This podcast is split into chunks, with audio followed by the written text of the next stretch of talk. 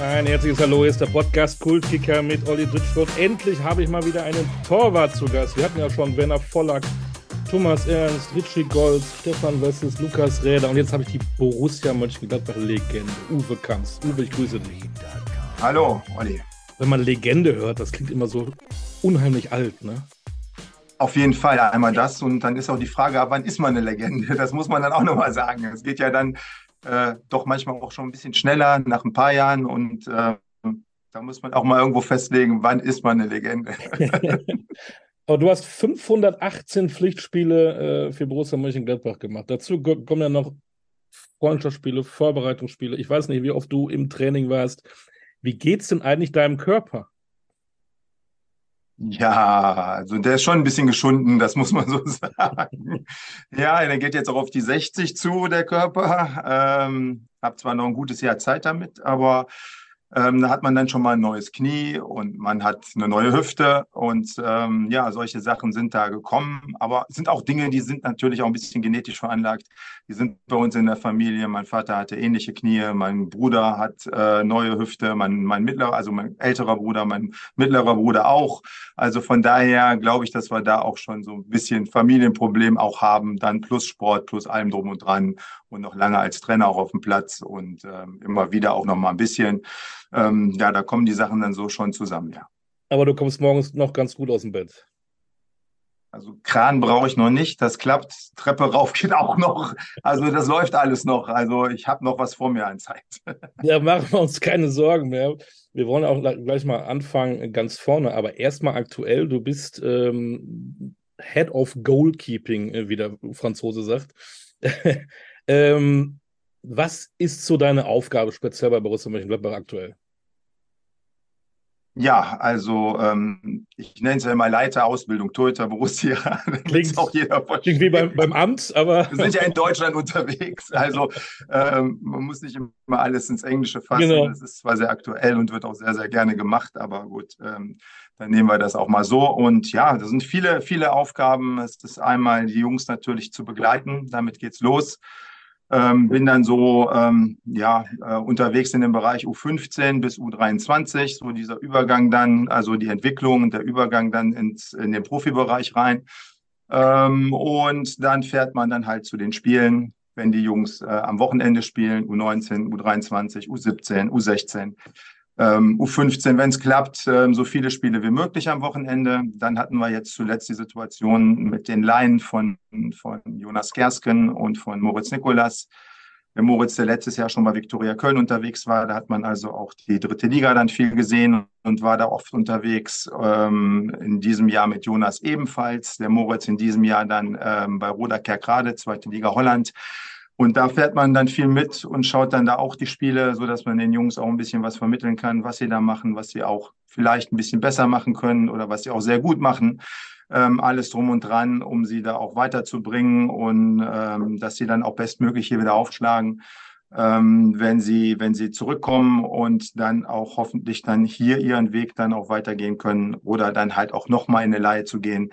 Ähm, diese Dinge so mit zu begleiten, dann dem Verein die Informationen natürlich rüberzubringen. Und genauso geht's dann auch bei den anderen Jungs. Da sind es dann einmal die Spiele, danach dann das Training, wo man dann oft abends dann draußen ist. Da geht's meist so ab 6 Uhr los und dann geht man mit raus und dann schaut man sich das an. Wir haben es natürlich hier top äh, von den Bedingungen her. Da sind die Plätze nebeneinander. Da kann man eigentlich einmal rum ums Karree. Da kann man sich alle anschauen und man kriegt so die Eindrücke der Tour dann auch im Training mit.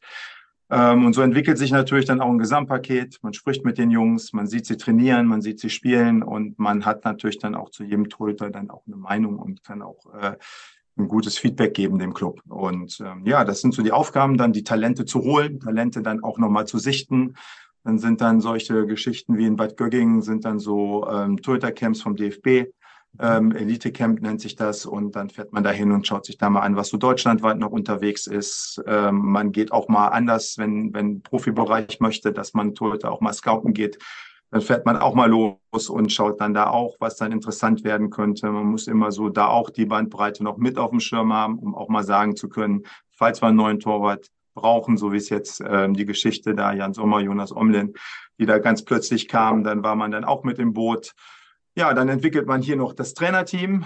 das Torwarttrainerteam. Da ist auch jede Menge bei zu tun, um das auch noch ähm, ja, besser zu machen, für die Jungs besser zu machen, ähm, bestmöglich alles aufzustellen, so dass Training und auch Spielbegleitung da gewährleistet ist. Und da habe ich tolle Leute dabei und ähm, bin da auch immer auf der Suche nach den Trainern, werde da auch mit einbezogen, wenn oben für den Profibereich ein neuer Trainer, Torwarttrainer gesucht wird.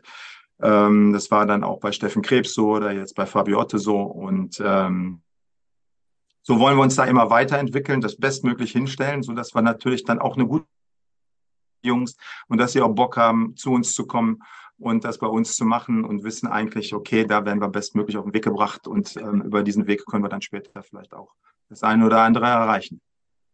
Jetzt hatte ich mir so viele Fragen aufgeschrieben. Du hast jetzt in einer Antwort ähm, im Prinzip schon alles beantwortet. Wie viele Torhüter habt ihr denn in eurem kleinen ähm, Torwart-Mikrokosmos äh, bei Gladbach, die du dann betreust? 26 Torhüter haben wir insgesamt, die mhm. da so unterwegs sind, plus dann oben drüber noch die, die, die Profiabteilung, die müsste noch da drüber hängen. Also das ist so, so diese gesamte Breite, die wir dann haben an Jungs. Und auch jede U-Mannschaft hat mittlerweile auch seinen eigenen Torwarttrainer? Nee, noch nicht jede U-Mannschaft. Ähm, es ist so, dass wir also für den U9 bis U13-Bereich haben wir den ähm, Ludger Blaswig, das ist der Vater von dem Janis Blaswig, der jetzt in Leipzig da sehr, sehr gut ja. äh, spielt und der auch vorher bei uns hier war und auch hier mit auf den Weg gebracht wurde. Und ähm, der macht diesen Bereich, hat da noch einen ähm, U19-Toter von uns, den Linus Wirth, so als Hilfe mit dabei. Das ist dann so das Paket so für diesen unteren Bereich. Und dann ähm, haben wir ähm, darüber dann den Stefan Nöhles, der so auf ähm, ja, so auf Minijob-Basis dann unterwegs auch ist und der macht die U14, U15. Danach kommt der Martin Skowronik, der ist dann schon hauptamtlich, der macht U16, 17. Darüber dann ähm, für U19, U23 der Milenko Gilic. Da helfe ich dann auch in den Bereichen immer noch mal mit, wenn irgendwo mal Lücken sind ähm, oder was mal nicht passt. Ähm, der hat dann noch als Hilfe, weil dieser Bereich schon sehr speziell ist und sehr aufwendig und intensiv, den Martin Kompalla, auch ein ehemaliger Torhüter hier bei uns aus dem Verein, der bis zu U23 hier gespielt hat, danach in Bochum mal Nummer drei war und in Finnland in der ersten Liga gespielt hat. Der ist auch im Minijob-Basis da und der hilft ihm dann, wenn er mal drei Trainingseinheiten am Tag hat oder die Spiele sind ähm, am gleichen Tag, dass sie dann auch da äh, ähm, begleitet werden können. Ja, und dann ähm, darüber dann halt noch Fabiotte, der ähm, die Profis macht. Äh, bevor wir zu deiner Spielerkarriere kommen, hast du ja im Prinzip auch schon eine Karriere als Torwarttrainer. Auch schon einige, einige Jahre. Was hat sich denn vom ersten Tag, als du Torwarttrainer wurdest, bis heute in dieser ganzen Ausbildung äh, verändert? Da brauchen wir eigentlich viel Zeit für. Ist es viel wissenschaftlicher ja, also, geworden. Ne? Es, es hat sich jede Menge drauf. verändert. Also ja. als ich damals rein bin in die Geschichte, ich hatte es mir zum Glück schon meinen Vertrag reinschreiben lassen. Okay, du hast einen Anschlussvertrag, du kannst danach im Verein als Trainer arbeiten. Habe dann irgendwo dazwischendurch auch meine A-Lizenz, Fußballtrainer auch schon mal gemacht, als Spieler damals noch. Ähm, dann liefen so Sachen eigentlich ganz gut. Auch noch da nebenbei konnte man das dann schon ganz gut machen. Das war dann schon mal top. Und äh, dann ist man eigentlich da so 2001 ähm, war ich eigentlich, hatte ich noch einen Vertrag als, als Torhüter, hatte aber Probleme mit dem Knie. Wir sind aufgestiegen wieder in die Bundesliga, zwei Jahre Vertrag verlängert nochmal. Und dann hat das so nicht funktioniert mit dem Knie, wie man sich das gewünscht hat. Und ähm, ja, dann war man da eigentlich raus. Man war noch so ein bisschen Standby-Torwart und ähm, hat dann eigentlich angefangen, den ähm, Torwartbereich dann ähm, bei den Profis zu machen, plus dann noch U17, U19 ähm, zweimal die Woche, dass die dann auch noch bedient wurden, damit da auch so ein bisschen mal äh, Programm reinkam. Das waren so die ersten ersten Schritte. Dann sollte man da auch noch mehr entwickeln mit Trainern. Da hat man dann auch immer noch mal ein bisschen versucht dran zu, zu drehen, aber man musste sich natürlich selber erstmal finden in der ganzen Geschichte. Ne? Man stand dann erst noch selber auf dem Platz, dann kam Uli Sude noch, der war damals dann Jugendcheftrainer, A-Jugendtrainer und dann unser Torwarttrainer oben. Und dann war natürlich mega gestresst. Der kam dann so zweimal die Woche dann zu uns und dann habe ich dann gesagt, okay, Uli, pass auf, ich mache das jetzt mal. Ich versuche jetzt mal hier einzusteigen ähm, versuche mal so meine ersten Ideen da reinzubringen und kümmere mich um die Jungs und du kannst dann das Thema äh, schon mal wegschieben und kannst dich um die A-Jugend kümmern und dann als Jugendcheftrainer hat er ja auch noch jede Menge andere Dinge zu tun gehabt, äh, kannst die dann schon mal machen und dann war man natürlich dann so da im, im Thema und musste sich darin finden. Ähm, gute Ansätze hatte man natürlich. Ich war fußballerisch nicht so brillant und äh, mit der Raumverteidigung hatte ich sicherlich auch immer ein Thema. Ähm, und ja, da haben sich so die waren dann viele Ideen da, wie man was machen wollte. Andere Sachen wusste man dann eigentlich auch ganz gut, wie man die machen wollte. Und dann hat man das angefangen und war dann auf einmal, ja, der Torwarttrainer damals dann auch von Jörg Stiel, der dann damals für mich kam. Und, ähm, und Bernd Meyer war da. Ähm, und ähm, dann ging das da eigentlich los so mit den Jungs. Und dann wuchs man so langsam in die Sache rein. Und das hat sich natürlich dann auch entwickelt. Ne? Das ging dann auch später dann weiter, dass man sich auch immer mehr mit den Dingen auseinandergesetzt hat, reingeguckt hat, was wird woanders gemacht ähm, hat da Sachen mitgenommen, hat äh, seine Trainerscheine da gemacht, ähm, hat einen Fußballlehrer dann noch gemacht, irgendwann die Torwarttrainer A-Lizenz, solche Sachen dann auch ähm, ähm, durchlaufen, dass man da auch äh, den ja, offiziellen Lizenzen gut ausgestattet ist.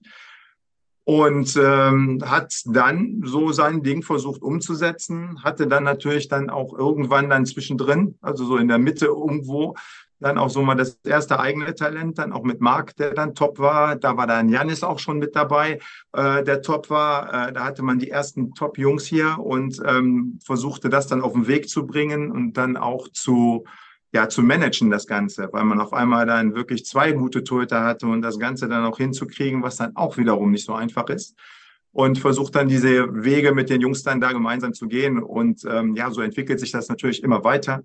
Ähm, das geht dann weiter dann über, über immer wieder anderes Training, immer wieder neue Ideen von, von anderen Ländern, von anderen Vereinen und so weiter. Da werden dann Dinge angenommen und dann auch mal intensiver trainiert. Ähm, und ja, darüber ähm, hinaus dann ähm, geht jetzt heute dann dahin, dass man auch dann mega guckt, so wie ist jetzt die Belastungssteuerung, wie viel dürfen die machen. Ähm, es wird alles ähm, gemessen, ähm, die Daten werden gesammelt und es wird geguckt, wie machen wir das. Und da muss man dann halt so das abwägen mit den anderen Spezialisten dabei. Wie wollen wir den Weg gehen? Wie wollen wir Torhüter ausbilden? Wie intensiv sollen die trainieren? Bis wann sollen die intensiver trainieren? Bis ab wann fangen sie an zu verwalten ihr Training, sodass sie auch dann hinten raus vielleicht sehr, sehr lange spielen können? Und das sind so diese, diese Dinge, die sich da in der Kurzfassung jetzt entwickelt haben im Laufe der Zeit. Habt ihr Torwarttrainer der Bundesliga alle, seid ihr eigentlich auch irgendwie vernetzt? Gibt es da auch eine Community? Habt ihr Austausch? Ja, das auf jeden Fall. Da gibt es dann so die Gruppen, dann, wo die Lizenztorwarttrainer zusammen sind. Dann sind so die Leiter der, der Nachwuchsleistungszentren, da gibt es eine Gruppe von. Dann sind dann auch Gruppen jetzt so äh, ähm, wir nennen es da Mikrogruppen, die dann in, aus den unterschiedlichen Regionen kommen oder, oder Ländern kommen in Deutschland, ähm, die dann Gruppen bilden und sich treffen. Und ähm, so Dinge hat man da schon auf den Weg gebracht. Die Ausbildung hat sich natürlich mega entwickelt dass man da jetzt verschiedene Stufen an Lizenzen durchlaufen muss, bis hin zur Torwarttrainer A-Lizenz, die dann auch für, für, für international gilt, dass man auch im Ausland damit als Torwarttrainer dann arbeiten kann. Ähm, also da hat sich mega viel entwickelt. Da hat der DFB eine, eine tolle Sache auch mit, mit Marc Ziegler da an der Spitze auf den Weg gebracht. Und ähm, das ist ähm, auf dem Topweg. Das äh, braucht noch eine Zeit. Das ist ein großes Land, Deutschland. Ein bisschen, bisschen mitbekommen hat man natürlich auch von den Schweizern, weil hier lange ein Schweizer Torhüter war mit Jan Sommer und äh, Patrick Folletti, der in der Schweiz auch was äh, ähm, richtig Gutes da auf den Weg gebracht hat. Und ähm, da orientiert man sich auch ein bisschen dran. Aber Schweiz und Deutschland, das ist äh, von der Größe her eine andere Nummer. Und ähm, das braucht dann auch noch ein bisschen Zeit, aber es läuft top. Hast du gesagt, wie die Ausbildung sich in der Zeit geändert hat? Wie ist das denn mit den Jungs? Sind die anders als früher oder sind die auch noch genauso heiß auf, auf Fußball, auf Torwart sein, wie in den ersten Tagen, wo du da ähm, Torwarttrainer geworden bist? Sind die willig, haben die so eine Einstellung, äh, das ist mein Ziel, oder sind die durch andere Sachen, die ja auch ablenken, ein bisschen anders drauf als früher? Es hat sich ja auch schon sehr verändert. Also wenn man, wenn man sieht, wie die jetzt trainieren, ähm, wenn die Glück haben, haben die Jungs einen freien Tag in der Woche.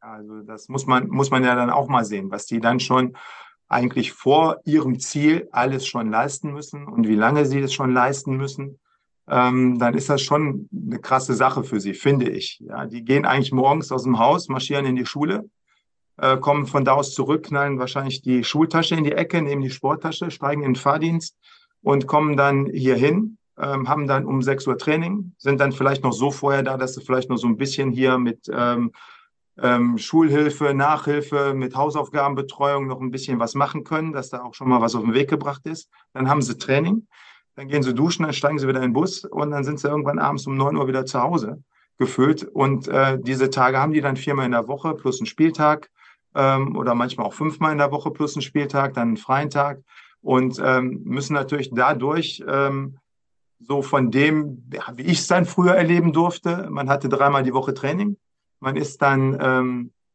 von der Schule eigentlich nach Hause gekommen, ist auf, auch auf Fußballspielen erstmal gegangen meistens, aber dann mehr so, so hobbymäßig und dann abends dann zum Training und hatte das so, aber man hat irgendwo so sein, sein Privatleben dabei gehabt. Man konnte noch Freunde haben, Clique haben, Freundinnen irgendwann haben. Und ähm, ich glaube, das können die heute auch, aber es ist natürlich alles zeitlich sehr begrenzt und dann gar nicht so einfach. Ja, dann gibt es dann auch noch so die Jungs, die dann im Internat sind, die haben es dann noch mal ein bisschen schwieriger, da sind dann noch Auflagen da. Wenn man zu Hause ist, ist man noch ein bisschen freier von den Zeiten vielleicht oder, oder wahrscheinlich. Und da sind natürlich also diese Dinge. Ähm, und ähm, das ist natürlich für die Jungs nicht einfach. Die leben da eigentlich schon ja, so, so, so ein gefühltes Vorprofileben. Dann geht es dann hoffentlich für sie irgendwo in so eine U23 rein, so als nächster Schritt, als nächster Schritt nochmal, den sie nochmal gehen können, um nochmal ein bisschen Zeit zu haben, sich auch zu entwickeln, Spiele zu kriegen im Männerbereich.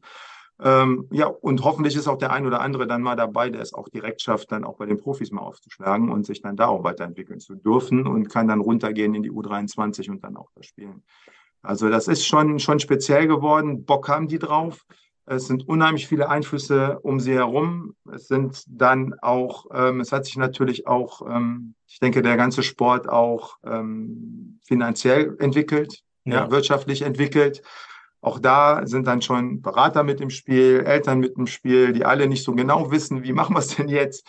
Und ähm, alles solche Wege, wo man, wo man gucken muss, dass man ihnen eigentlich was bietet, was ihnen Spaß macht, wo sie Bock haben hinzugehen, wo sie auch Lust noch haben, auch nach dem langen Tag, den sie dann schon hatten, dann abends noch zu trainieren und wo sie merken, dass sie sich entwickeln, weiterkommen und auf den Weg gebracht werden. Kriegst du mit, äh, welche äh, Torwart-Idole sie im Moment haben? Sind, sind das dann die Gladbacher Torhüter oder sind es dann eben auch weltweit? Sind es deutsche Torhüter?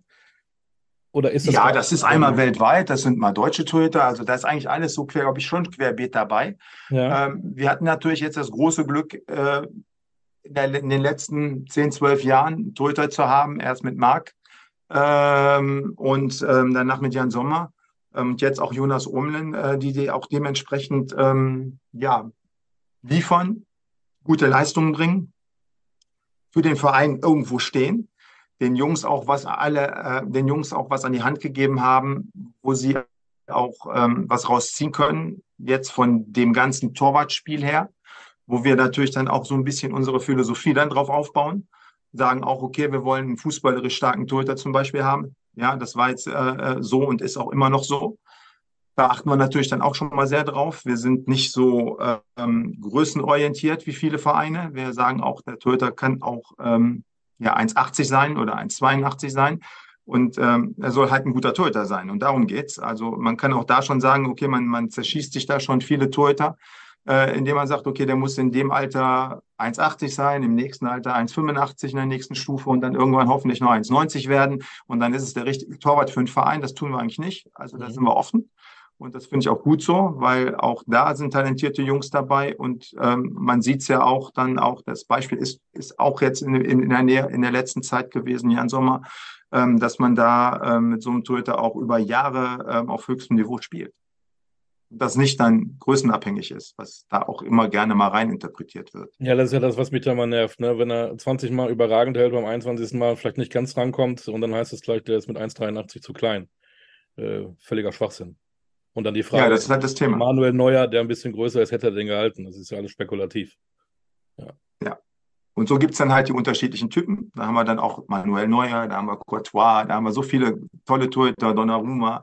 Ja, dann sind auch immer mal wieder äh, große Turniere, wo dann auf einmal wieder ein Torhüter rausragt. Dann war Europameisterschaft Donnarumma, jetzt Weltmeisterschaft, der argentinische Torhüter. Ähm, und ähm, wo dann immer wieder neue auf den, auf den Schirm kommen, für die Jungs auch, wo die Jungs auch was sehen ja, aber ähm, wo sie natürlich auch unheimlich viele positive Dinge auch mitnehmen können, aber manchmal auch vielleicht gar nicht so sind, wie man sie dann im Verein möchte. Ähm, und da muss man dann halt da so das, ähm, den Weg finden, das zu koordinieren und ähm, die Ideen dann gemeinschaftlich auch mit den Jungs umzusetzen. Wenn du schon solche Namen nennst, äh, muss die Frage kommen, was sind denn deine Top 3 Torhüter weltweit, wo du sagst, die finde ich schon richtig klasse?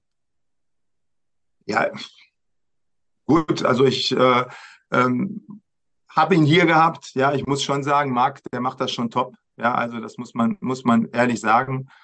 Ähm, und ähm, der hat sich auch wirklich von Jahr zu Jahr da wirklich weiterentwickelt und ähm, ist auch da auch mal verdient, hoffentlich in nächster Zeit auch mal ein großes Turnier zu spielen ähm, mit der Nationalmannschaft. Ja, auf, auf, auf der anderen internationalen Ebene hat er dann schon dementsprechend geliefert mit Titeln und, und Dingen, die er da erreicht und gewonnen hat. Und ähm, er ist unheimlich konstant. Er ist, er ist so geblieben, wie er eigentlich immer war. Das ist das Tolle an ihm. Ja, man hat auch immer noch Kontakt, man spricht da auch immer noch miteinander und schreibt und äh, hat mich auch eingeladen, vorbeizukommen. Ähm, ich habe ihn dann auch mal äh, um ein paar, paar Dinge gebeten, wo mal Leute in der Nähe waren, wo er mal helfen konnte. Und das macht er alles, das muss man ehrlich sagen.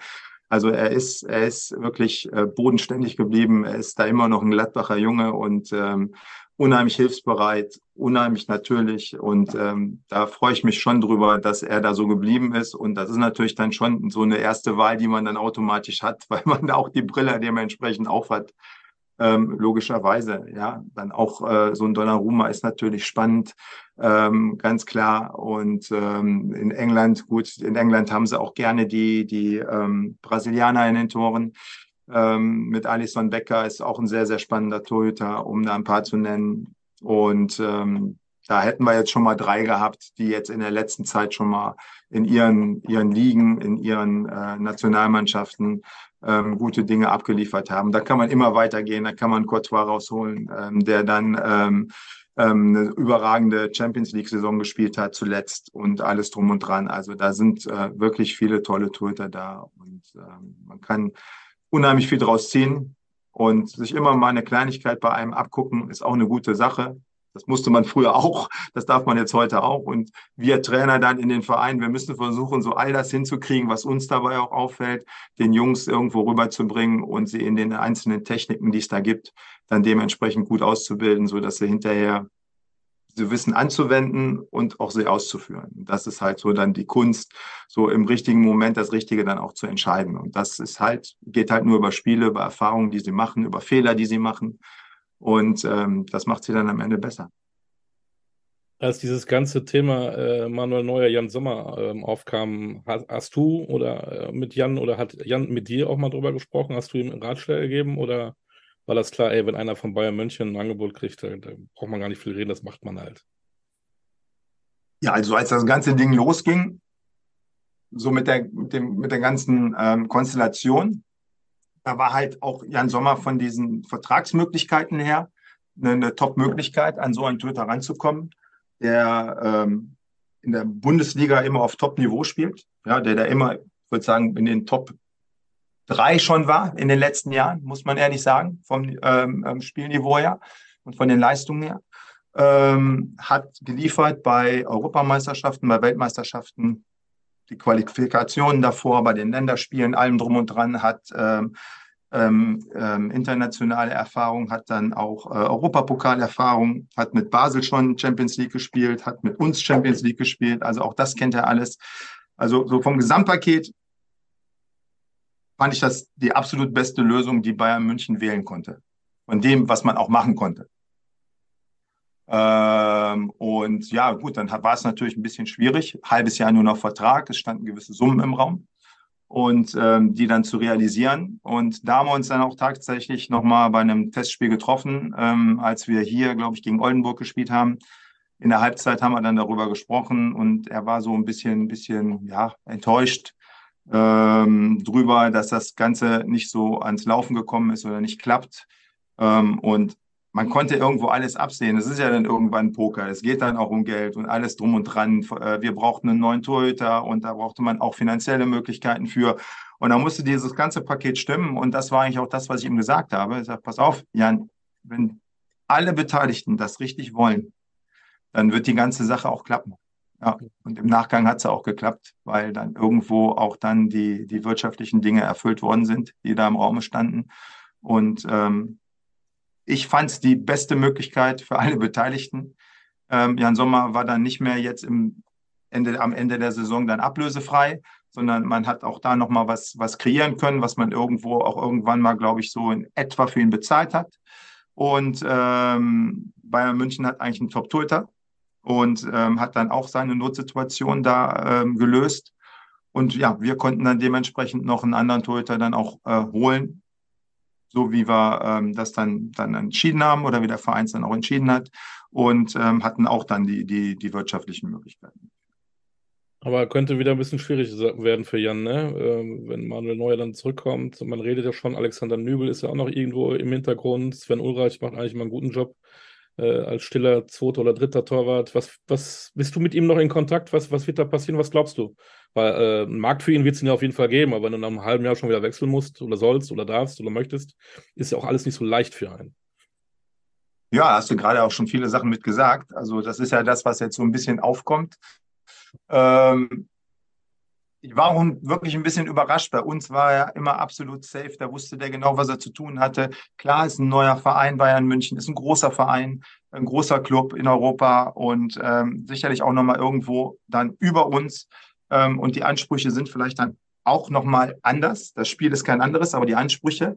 Und das macht dann halt auch mental vielleicht ein bisschen was mit einem. Und irgendwie ist er so am Anfang nicht ganz angekommen und nicht so reingekommen oder hat es nicht so weitergemacht mit dieser, mit dieser Selbstverständlichkeit wie bei uns. Ja, auch im, im, im Spielaufbau. Da war ich bei ein paar Sachen überrascht. Man guckt ja immer mal wieder rein, dann auch in die Dinge. Was macht dann auch so ein ehemaliger Torhüter von einem? Aber auch da muss er sich finden. Auch da muss man sagen, okay, er ist zwar schon älter, er ist erfahren, er hat das alles, aber auch ihm muss man ja mal ein bisschen Zeit geben, zu sagen, er kommt man rein. Und ähm, da denke ich, ist er, auf dem Weg, die, ist er auf dem Weg, die Kurve zu kriegen. Da kommt natürlich dann der zusätzliche Druck, da kommt Manuel Neuer wieder. Ähm, daraus wird dann natürlich dann auch gemacht ähm, in der Öffentlichkeit, okay, was macht er denn dann, wenn er wiederkommt und er kann wieder spielen, er ist auf einem guten Weg, er ist schneller dran als gedacht und all das auch wieder Druck macht. Ähm, dadurch ähm, ist es sicherlich ähm, so, dass man sich da überlegen muss, was macht man. Er will, will Euro, ähm, Europameisterschaft Quali spielen. Er will äh, Nationalmannschaft, denke ich, noch ein großes Turnier spielen oder auch noch eins mehr danach. Und ähm, dafür muss man natürlich dann auch im Spielrhythmus sein. Und deshalb kommen jetzt so Dinge auf, dass dann schon überlegt wird, ja, was kann er denn jetzt als nächstes machen? Aber da ist ja auch ein Vertrag da, da sind auch wirtschaftliche Dinge da. Da muss man ja gucken, wie geht denn dann sowas aus? Ja, was soll denn so ein Torwart auf einmal ein halbes Jahr später kosten, zum Beispiel? Da kommt dann dazu, wie lange hat er noch die Laufzeit hier? Ähm, ähm, dann, dann kommt seine Seite dann dazu, ähm, spiele ich, spiele ich nicht. Ähm, das sind dann alles so die Dinge, die man sicherlich auch noch abwarten muss. Er hat jetzt noch ein paar Spiele Zeit, sich da auch noch mal gut zu zeigen. Es ist eine wichtige Phase der Saison. Es geht um die, um die deutsche Meisterschaft für Bayern München im Kampf da mit Dortmund. Und äh, spannende Geschichte.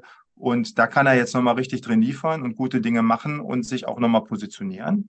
Und wenn er dann auch deutscher Meister wird, dann hat man auch einen Titel geholt. Das ist auch top. Und ähm, da muss man halt auch dann sehen, wie die Planungen da sind. Aber da können wir dann nicht bei Bayern München reinschauen. Das schaffen wir beide jetzt auch noch nicht, was sie dann genau vorhaben. Aber, aber dieses, dieses Paket wird nicht ganz einfach dann. Und dann muss man gucken, wie die Entscheidungen dann fallen und dementsprechend auch dann die ähm, Clubs kommen und sagen, okay, wir, wir wollen das machen, wir wollen ähm, den Torhüter haben und wo dann auch eine, eine, eine dementsprechende ähm, Wahl dann dabei ist, ähm, die dann auch für ihn passt. Ich glaube, dass das Thema äh, uns noch lange begleiten wird. Das ist, glaube ich, auch nicht so einfach mhm. zu lösen. Ne? Das wird so ein Kaugummi-Ding, glaube ich. Aber wir wünschen ihm, dass er mit einer Lederhosen auf dem Marienplatz steht und vielleicht die Schale nach oben hält. Das hätte er wohl verdient. Ja, absolut. Also muss ich auch sagen, tollen Job hier gemacht. Ähm, wirklich ähm, hat uns hier immer, immer äh, weiter auch mit nach vorne gebracht, uns in richtig guten Zeiten da ähm, gute Leistungen abgeliefert. Und ähm, es wäre, wäre jetzt äh, schon, schon doof irgendwo, wenn er, wenn er da jetzt irgendwie hängen bleibt und sitzt dann hinterher auf der Bank, kann ich weiter spielen. Das hat dann mit Nationalmannschaft noch zu tun. Da ist dann noch äh, Kurbel unterwegs, der regelmäßig spielt, jetzt auch Omlin bei uns, der regelmäßig spielt. Ähm, das ist natürlich dann auch irgendwann mal ein Thema. Ja, dann ähm, wird er ja auch schon 35, die anderen sind beide jünger. Ähm, auch dann können solche Dinge daraus resultieren. Und ich glaube, dass er da schon noch den Plan hat, auch ja bei der Europameisterschaft auf jeden Fall dabei zu sein zu spielen. Uwe, die Gladbacher Legende kommt aus Düsseldorf. Mhm. Was ja nicht schlimm ist. Aber die erste Frage, ist es, ist es das Klassische, äh, wie du zum Fußball kommst, dass irgendwie das die erste Sportart ist, die man als kleiner Junge machen darf, soll, muss, die Eltern schicken dich dahin oder war das für dich immer klar als kleiner Bub, äh, ja, Fußball, das wird mein Leben sein? Ja, es kam eigentlich tatsächlich so. Das war dann immer mit, mit wie gesagt, schon nach der Schule Fußball spielen. Äh, uns hinten war nicht weit weg da in Wersten, da auch so eine Henkelsiedlung, da waren die Henkelwiesen. Da haben wir uns immer getroffen zum Fußballspielen und äh, dann war man eigentlich den ganzen Tag da unterwegs, im Sommer länger, im Winter kürzer natürlich, ähm, dementsprechend wie es Tageslicht dann auch war und ähm, hat diese Dinge gemacht und dann irgendwann natürlich die, die Jungs bei mir in der Schulklasse, meine Freunde, auf einmal, ja, wir spielen da im Verein bei Wersten 04 und so. So kam man dann auf die Idee, ja, jetzt muss ich auch mal in den Verein. Ähm, war eigentlich cool. Man, man, man wohnte eigentlich so, ja, wie weit war es entfernt? 500 Meter? Man musste eigentlich über ein Feld rüber, nochmal links weg und dann rechts wieder rein und dann war man am Platz.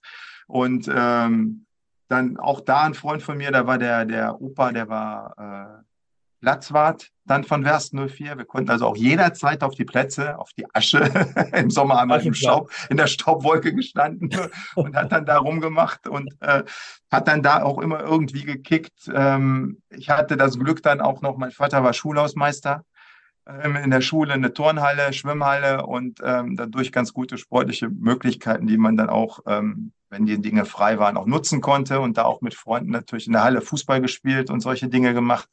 Und äh, so hat man das eigentlich immer gemacht, dann auch im Verein gewesen und dann ähm, im Verein tatsächlich als Linksaußen angefangen. Also ich habe nichts ausgelassen beim Fußball, Linksaußen und Torwart. Die beiden, ähm, die einen an der Macke. Äh, die, Macke, die, die einen an der Waffe haben, genau, genau.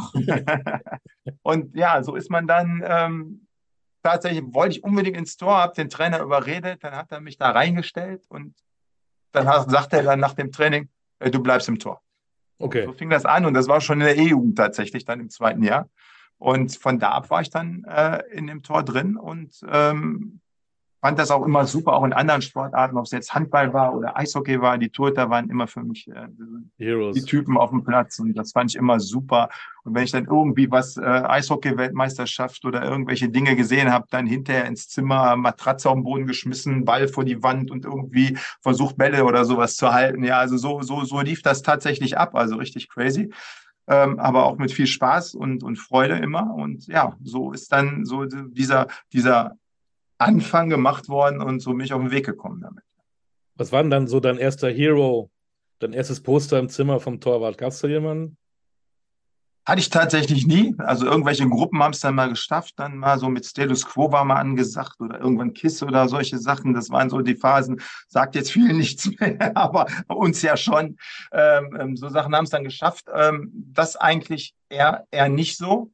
Ähm, ich muss sagen, ich war natürlich immer so ein bisschen, bisschen ähm, als Düsseldorfer Fortuna zugetan. Ja, habe auch da tatsächlich dann mit den Freunden dann aus dem Fußball in der Kurve gestanden und solche Sachen. Oder man war im Freibad und da war dann ein Bundesligaspiel, man ist über den Zaun geklettert und hat dann Fortuna geguckt, gegen wen auch immer und solche Sachen dann da gemacht. Und ähm, ja, das war, waren, waren schon da äh, spannende Zeiten, gute Zeiten. Da war die Fortuna also so ähm, ja, der Club. Und da waren dann halt damals die Torhüter, so wie ähm, ja, Wilfried Wolke, dann war dann später dann noch der, der, der Jörg Daniel, der dann auch Ausbilder dann war von mir, dann beim, bei der Torwarttrainer A-Lizenz, also total witzig. Und so lange kennt man sich dann auch schon irgendwo, waren die natürlich schon präsent. Und ähm, dann war ich damals auch schon immer relativ so, so trikotaffin und da gab es ja auch so die ersten Torhüter, die so ihre, ihre Trikots hatten. Und dann war dann natürlich auch Wolfgang Kleff natürlich, der ist mit dem Balken. ja, was ein, ein spannendes Ding war. Da gab es Norbert Niekwur, der dann weiter oben das an, dann, dann so, so ein Teil eingenäht hatte und dann konnte man das unten drunter festmachen, so mit Knöpfen, dass nicht rausrutschte und solche Sachen. Also das war, da war ich auch immer sehr, sehr heiß drauf mit Trikots und Handschuhen und solchen Dingen. Und ähm, da auch danke an meinen Vater, der mich mal sehr unterstützt hat dabei und meine Eltern. Also da habe ich auch eigentlich auch immer alles bekommen, was ich haben wollte. Das war also klasse. Und ähm, ja, das, ähm, dadurch hat man die Jungs natürlich auch im Schirm gehabt. Ja, das war dann auch so ein bisschen das, ähm, was einen dann angesprochen hat, von einmal von den Trikots, natürlich auch von den Leistungen, die waren ja damals auch top. Ja, und dann gab es natürlich Sepp Meyer in 74, das Finale gegen Holland, das darf man nicht vergessen. Ähm, da saß ich dann als Zehnjähriger dann im Sessel und habe mir das angeguckt. Wir hatten, glaube ich, unseren ersten Farbfernseher gefühlt da. und äh, es war natürlich äh, Hammer, dass, äh, wie er da gehalten hat, was er da für ein Spiel abgeliefert hat. Aber auch da war irgendwie Bayern München immer schon mal so mit ein bisschen, wusste man nicht so. Und Mönchengladbach war natürlich top. Und ähm, auch da mit den Meisterschaften in der Zeit. Und so ähm, ähm, hat man dann so seine, seine, seine Torhüter gehabt, die man sicherlich dann gut fand. Ich hatte hier ja schon ähm, wunderbare Gäste gehabt, die haben 15, 20, 30 Mal einen Verein gewechselt. Du insgesamt nur dreimal, deswegen müssen wir es natürlich intensiv besprechen. Du wechselst vom SV Wersten 04 zu BV 04 Düsseldorf. Was war da los? Hattest du ein großes Ding, ne? Haben die, dich, haben die dich da weggekauft? Wie ist dieser Wechsel zustande gekommen? ich glaube, dass es doch auch äh, tatsächlich ein, da mein, mein wichtigster Wechsel war für den Jugendbereich, muss man ehrlich sagen. Und äh, zustande gekommen ist es tatsächlich über ein Pokalspiel, wo wir es so als, ähm, ja, ich glaube, wir haben Sonderliga gespielt und die waren in der Niederrheinliga, das war damals die höchste Klasse. Und äh, wir haben bei uns zu Hause gespielt ähm, und ähm, haben es auch in die Verlängerung geschafft und haben 1-0 am Ende dann doch noch verloren durch einen Freistoß, den ich reingekriegt habe. Aber insgesamt, glaube ich, habe ich das Spiel ganz ordentlich gemacht und dadurch bin ich eigentlich dem BV 04 aufgefallen. Und ähm, die waren danach natürlich auch dann direkt an ähm, relativ schnell an einem dran und wollten mich dann dahin holen. Was natürlich dann in der Altersklasse, das war damals das zweite Jahr, also ich war da im ersten Jahr B-Jugend, also Jungjahrgang, und das wäre dann fürs zweite Jahr gewesen, dann dahin zu gehen in der, in der U17 jetzt heute. Ähm, und das war natürlich so ein bisschen shocking, so von seinen Freunden weg und ein mhm. anderer Verein und, und dann große Familienzusammenkunft mit meinen Brüdern und so. Und die sagten dann auch, er musste machen, wenn du die Chance hast. Da spielst du in der höchsten äh, Klasse in der Jugend und äh, geh dahin, mach das. Ja, und dann habe ich mich dazu durchgerungen und, und das auch gemacht. Und ähm, da natürlich auch noch meine Baustellen gehabt, ne, als Torhüter. Also so alle Sachen konnte man ja nicht. Meine rechte Seite war eine Katastrophe, die linke war immer überragend. Ähm, sieht man heute bei jungen Torhütern auch häufig, dass die eine Seite haben, die sie besser können. Also von der Falltechnik her, vom Hingehen her, also ganzen Abläufen. Ähm, ist sehr, sehr häufig so und war bei mir natürlich dann äh, krass, wie da der, der, dieser Konflikt drin war. Und da war wiederum mein Glück dann wieder diese, diese Turnhalle da oben. Und dann hatten wir immer eine Zeit gefunden, ähm, wo unser ähm, Trainer, der Klaus Peters damals da vom BV, der dann immer kam und mich so früh dann eigentlich abgeholt hat, dass wir eigentlich immer vorher in die Halle gegangen sind und haben Torwarttraining dann. Der hat sich dann Dinge ausgedacht, so wie kriegen wir das jetzt hin, so mit dieser anderen Seite, dass ich mich traue, da drauf zu fallen und so weiter. Und damit hat er mich natürlich auf einen mega Weg gebracht und der hat mich auch dahin gekriegt, dass ich die Seite dann auch konnte und mich auch viel, viel besser dadurch gemacht. Und er war auch gar kein Torwarttrainer, er war ein Mannschaftstrainer, aber er hat sich damit auseinandergesetzt, er hat das erkannt. Und ähm, ich habe auch dann dementsprechend mitgemacht und das haben wir dann zweimal die Woche haben wir das dann gemacht vor den Trainingseinheiten. Wir hatten insgesamt drei und zweimal ist er dann vorher so da gewesen. Die haben mich auch immer abgeholt bei Wersten und dann ähm, dann dann ähm, Derendorf. Ähm, das ist natürlich einmal quer durch durch Düsseldorf. Das war natürlich mit mit der Bahn und so weiter immer ewig unterwegs und äh, netterweise haben die ja mich da auch schon immer gefahren. Und äh, so bin ich damit da auf den Weg gekommen. Und da kam dann tatsächlich im zweiten Jahr A-Jugend auch krass, ähm, wie das dann sich heute auch entwickelt hat, das ganze Scouting und so weiter, wie das dann damals war. Da wurde ich im BV 04 ähm, ähm, in, der, in der Kneipe da oben, wurde ich angerufen. Ja, da wäre jemand am Telefon für mich. Und dann war das ein Scout von Borussia Mönchengladbach, die mich äh, holen wollten. Ach. Und so bin ich dann da äh, an die Geschichte rangerutscht, so im zweiten Jahr ähm, U19 ähm, da hinzuwechseln und ähm, dann da spielen zu können. Ja, aber jetzt habe ich da in der gleichen Klasse gespielt. Ähm, wir haben es denen auch immer richtig schwer gemacht. Wir konnten jetzt zwar nicht dann äh, Meister oder Erster werden, aber, aber wir waren immer so zwischen drei und fünf unterwegs. Und ähm, da hatte ich dann so noch mehr, dann wachsen die Freundschaften auch noch mehr, ist auch so ein Alter, da ist das auch nicht ja. so einfach, dann, wo man sagt, so, man macht das. Ähm, es gab da noch nicht so Fahrdienste, man hätte dann dreimal die Woche mit, äh, mit dem Zug nach Mönchengladbach gemusst und ähm, es war also viel, viel Aufwand äh, dabei und äh, ja, ich habe mich entschieden, dann da zu bleiben. Ähm, und später war dann der, der U19-Trainer von, von Borussia, der Gerd Schomm, der war dann später bei uns, also er war auch noch lange Trainer in Mönchengladbach, der war aber dann auch irgendwann ähm, unser, unser Teammanager sozusagen, wie das heute heißt, ähm, unser, unser Betreuer dann für die, äh, für die Lizenz. Und der hat dann immer gesagt, wenn du damals gekommen wärst, wären wir deutscher Meister. Hat er immer mehr gesagt. Das habe ich von ihm immer noch mal aufs Butterbrot gekriegt. Ja, und damit hatte ich mir eigentlich so meinen Weg dann dahin eigentlich zugemacht, eigentlich verbockt. Okay. Muss ich jetzt ehrlich sagen. Aber trotzdem denke ich, war das Jahr gut. Also wir haben also zu Hause, wir sind immer dann so richtig fies in so einen kleinen Aschekäfig mit den Bundesligisten und so mit den großen Mannschaften gegangen. Und wir haben auch kein Heimspiel verloren. Das muss man dann auch ehrlich sagen. Und ähm, ja, die Saison war dann, glaube ich, trotzdem ganz gut, haben auch immer so diesen diverse Pokale gewonnen, dann so den Niederrhein-Pokal öfter mal, was dann auch ein großes Ding war. Das ging dann auch oft gegen Fortuna Düsseldorf natürlich, die dann immer äh, dann der Top-Club dann in Düsseldorf auch waren. Das war natürlich immer Prestigeduell. Das haben wir auch öfter tatsächlich hingekriegt. Und über diese Dinge, ja, ist man dann ähm, doch nochmal reingerutscht in die Verlosung dass man nochmal angerufen wurde von den gleichen Leuten und ob ich dann nicht mal zu einem Probetraining kommen wollte, dann zu Borussia Mönchengladbach. Da kommen wir gleich zu. Ähm, gab es denn nie Kontakt zu Fortuna? Ha, ja, das Fortuna war meine Bremse der Jörg Schmatke. Ah ja, gut. ah ja, ah ja, gut. ähm, gleicher Jahrgang. Ja. Ne, beide auch immer bei der Niederrheinauswahl dann unterwegs. Und ähm, der hat halt bei der Fortuna gespielt und ja, halt zwei gute Torhüter. Und irgendwo dann machte man das früher nicht so, dass man sagt, okay, den holen wir uns jetzt auch noch dazu und dann gucken wir, wer der bessere ist oder wir lassen sie beide spielen, versuchen sie beide zu entwickeln, wo man sich dann heute mehr Gedanken drüber macht. Und so bin ich dann halt da beim BV hängen geblieben und der Jörg hat bei Fortuna gespielt und ist auch natürlich auch seinen, seinen Weg gegangen, tollen Weg gegangen. Ja, auch, auch, auch, auch viele Bundesligaspiele gemacht, tolle Spiele gemacht, später in Freiburg gewesen und so weiter jetzt als Manager unterwegs. Also große, große Karriere. Also muss man sagen, gut ab davor, äh, Jörg. Und ähm, es war immer ein fairer Kampf zwischen uns. Ja, da schon in, in der Niederrheinliga, später in der Bundesliga. Also äh, hat auch immer Spaß gemacht und man kennt sich auch dann dementsprechend. Und ähm, das ist, ist schön, wie es, für uns beide gekommen ist, denke ich. Da kommt er der kleine Uwe, sage ich jetzt mal, aus so einem ähm, nicht den größten Club in Düsseldorf, auf einmal zum Bundesligisten und hat da Probetraining. Äh, wahrscheinlich eine ganz andere Welt, oder doch nicht? Ja, also ich habe es ja vorhin schon mal so versucht, ein bisschen anzudeuten. Dreimal die Woche Training, äh, ein Spiel am Wochenende und dann fuhr man auf einmal so für eine Woche oder, oder vier, fünf Tage waren es dahin.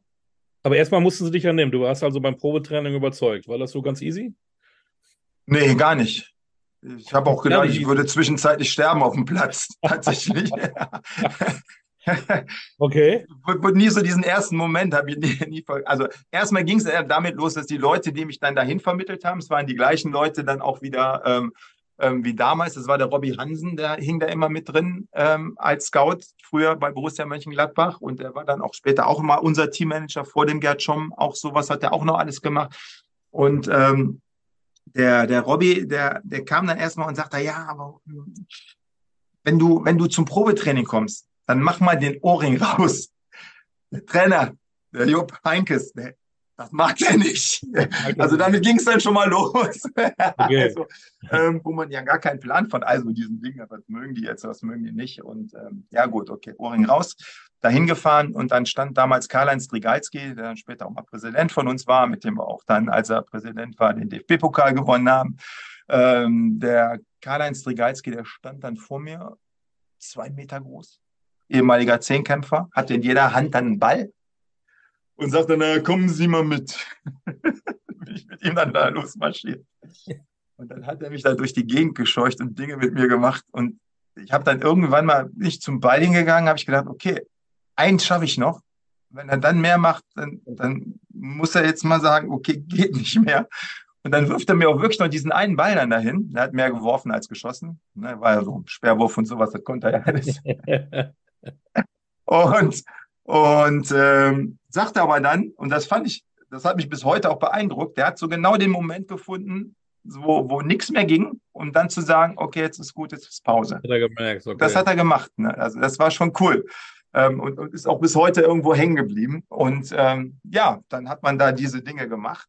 Und dann muss man sich ja vorstellen, hat man auf einmal, man hat sonst mit, mit ja, 18, 17, 18-Jährigen zusammengespielt gefühlt.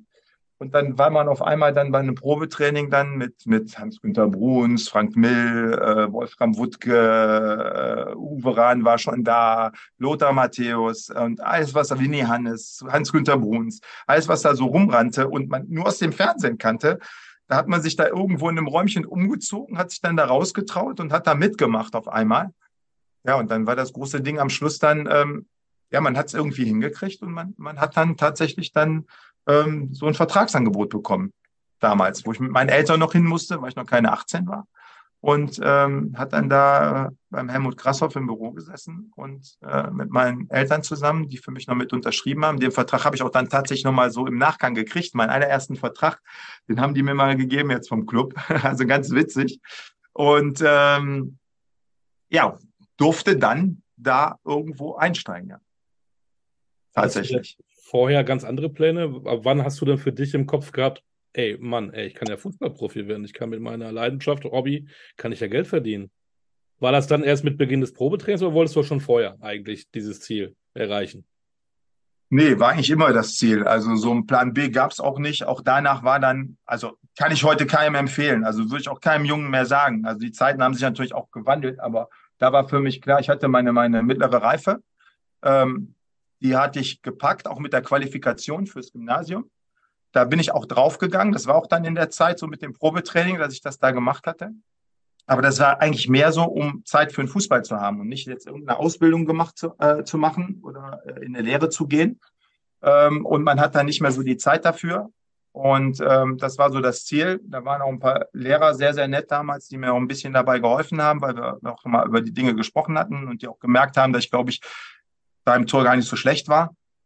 Und ähm, dann äh, hatte ich da meine Qualifikation, war dann auf dem Gymnasium und habe dann eigentlich das Ding auch dann laufen lassen, nachdem ich wusste, ich habe den Vertrag unterschrieben. Und habe davor auch immer gesagt, das war immer so eine Aussage von meiner Mutter, da war unsere Rektorin damals an der Schule und die war mit meiner Mutter tatsächlich auch befreundet. Und ähm, die hat dann immer zu mir gesagt, ja, aber ich könnte das noch nicht machen. Das, was ich heute den Jungs auch sage, natürlich, wie es sich auch gehört, ist auch so. Ne, sollte man auch immer einen Plan B haben. War total blauäugig damals alles. Ich kann jetzt im Nachgang sagen, ich habe es alles richtig gemacht. Ja, kann ich machen. Ne? Ich bin jetzt seit ewigen Zeiten im Fußball unterwegs und, und verdiene da mein Geld tatsächlich. Hätte ich auch nicht gedacht vorher, dass das so lange sein könnte, wie es bisher ist.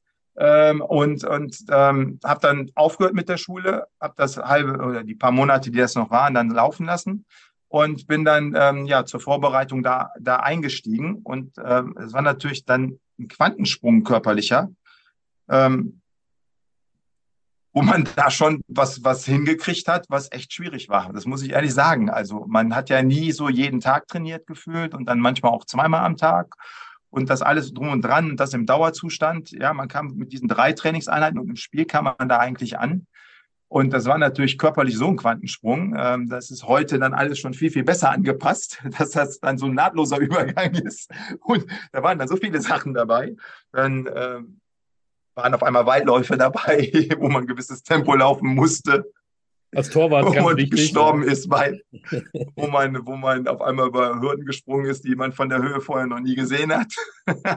Äh, und ähm, dann spielte man jeden Tag fünf gegen zwei, was für mich äh, brutalstes Konditions- und Sprinttraining war, weil ich aus dieser Mitte gar nicht rauskam, weil ich fußballerisch ja gar nicht so gut war wie diese Spieler, die da, die ich vorhin ja mal so genannt habe, die da alle rumrannten. Und man stand da wirklich völlig im Schrank, hatte so eine, ja, keine Zehnerkarte, war eine Zwanzigerkarte, die man abgeknipst hat in der Mitte. Und war schon mausetot eigentlich nach fünf gegen zwei, als man dann in das Resttraining ging. Also das war schon, schon krass. Also, ähm, und das dann hinzukriegen und zu adaptieren, aber habe es eigentlich gut hingekriegt. Ähm, da war schon frühzeitig eine Situation, wo ich theoretisch schon hätte spielen können. Da ist aber nochmal ein Torhüter, der damals keinen Vertrag hatte, der Paul Hesselbach geholt worden, weil der Uli Sude sich verletzt hatte. Und ähm, ich war dann weiter auf der Bank und alles drum und dran und äh, musste mich ja da auch noch finden. Und dann wurde im Winter auch nochmal ein neuer Torwart geholt, ein Finne, der dann kam, weil da die Saison zu Ende war. Das läuft ja da ein bisschen anders. Der war dann auf einmal auch da, ganz überraschend. So, das hat man ja da gar nicht so mitgekriegt. Heute kriegt man ja alles mit, da weiß man das auch alles vorher schon, was genau. einem passiert oder widerfährt und alles drum und dran. Da war dann auf einmal auch da. Da hat man dann abwechselnd auf der Bank gesessen, aber da habe ich dann irgendwann auch zeitig gemerkt, okay, dann bist du aber besser als der. Ich glaube, das haben sie auch drumherum gemerkt. Und dann hatte ich das Glück, als ich dann Uli Sude in der Rückrunde in der ersten Saison dann auch wieder verletzt oder nochmal leider verletzt hat, ähm, dann ähm, habe ich dann meine Chance, da war ich auf der Bank, bin reingekommen und habe danach meine Chance gekriegt und habe dann so meine ersten zwölf Bundesligaspiele gemacht, also fast eine Rückrunde gespielt. Und ähm, schwierige Situation, auch mit Abstiegskampf tatsächlich damals. Also da waren wir ziemlich eng unten drin, eine ganze Weile lang. Und ähm, habe das dann gut hingekriegt. Also das war schon mal so, so das Erste, dass man eigentlich sagen konnte, okay, man hat das adaptiert, man ist angekommen, man hat tatsächlich im ersten Jahr auch schon Spiele gemacht, was ja undenkbar eigentlich war. Ähm, und das hat alles hingehauen. Und ähm, dann war man natürlich wieder auf dem Weg so ein bisschen unterwegs, okay, jetzt kannst du mal vielleicht ein bisschen lockerer machen und dann läuft ja alles schon ähm, dann vielleicht sich nicht so im, im Urlaub und alles drum und dran so, weil man es auch da noch nicht wusste. Man, man wurde ja da nicht so auf den Weg gebracht. Also heute kriegt ja jeder noch seinen Trainingsplan mit. Heute weiß ich, okay, ich muss im Urlaub die und die Dinge machen. Das weiß ich heute noch. Das mache ich heute eher noch, als ich es da gemacht hätte. Da hat man gesagt, boah, super frei und macht kein Training. Jetzt machen wir mal Urlaub, genießen jetzt mal, dass wir schon Bundesliga gespielt haben. Und ähm, dann war man da vielleicht einen Ticken zu lockern. Uli Sude kam wieder und ähm, ja, dann hat ja auch relativ schnell wieder gespielt und dann war man erstmal wieder eine Zeit lang raus, bis man dann die Dinge richtig kapiert hat. Und dann hat man in den Dingen auch dann in der Vorbereitung, wo man eigentlich mal wieder chancenlos gefühlt war, richtig Gas gegeben. Da war dann der Uli auch nochmal verletzt tatsächlich, er hat einen Kreuzbandriss gehabt und dann kam dann damals ähm, Erik Torstvedt. Ein super Torwart, oh, ja, wirklich ein super Torwart, muss ich ehrlich sagen, ja. Der ist danach auch in England mehrfach noch Torhüter des Jahres geworden und alles, was ja richtig was aussagt. Ja, aber der passt dann auch eigentlich besser hin als jetzt nach Deutschland, würde ich jetzt sagen. Großer Torwart, Norweger, Nationaltorwart, super, wirklich. Und ähm, kam aber bei uns nicht an, hat dann gefühlt ähm, die ersten Spiele, die er dann da schon gemacht hatte, die waren schon wackelig, hatte auch mal eine rote Karte, glaube ich, da drin, die wurde aber dann irgendwo annulliert, weil Fernsehaufnahmen und so damals. Dann hat er dann doch weitergespielt, dann habe ich dann Hätte ich mal wieder ein Spiel gehabt, hatte ich dann nicht. Ähm, und dann ähm, hat er die ersten fünf Spiele, und ich glaube, wir haben sie alle verloren, hat er nicht auf die Kette gekriegt und war in jedem Spiel irgendwo mit einem Ding drin. Und auf einmal stand man dann wieder, weil Uli dann auch noch verletzt war, stand man wieder im Tor und hatte sich aber da auch gut vorbereitet. Ich hatte gefühlt, glaube ich, fünf, sechs Kilo abgenommen und bin jeden Tag laufen gegangen, habe mit Krafttraining angefangen, habe mir so ein Fitnessstudio gesucht, was man ja alles in den Clubs noch nicht so hatte. Ne? Keine Oder hat bei dir oben Klick gemacht? Nicht. Ja, ja, dann hat das Klick gemacht und da war ich 22, meine ich. Und ähm, ist aber auch okay von der Lehrzeit dann in so einem Verein. Man hat ja vorher schon mal ein bisschen gespielt und das alles drum und dran, das war so alles in Ordnung. Und ähm, hat dann die Chance gekriegt und dann hat es eigentlich hingehauen. Dass man dann an lange Zeit dann mal auch durchgängig war und so Nummer eins dann war da im Verein.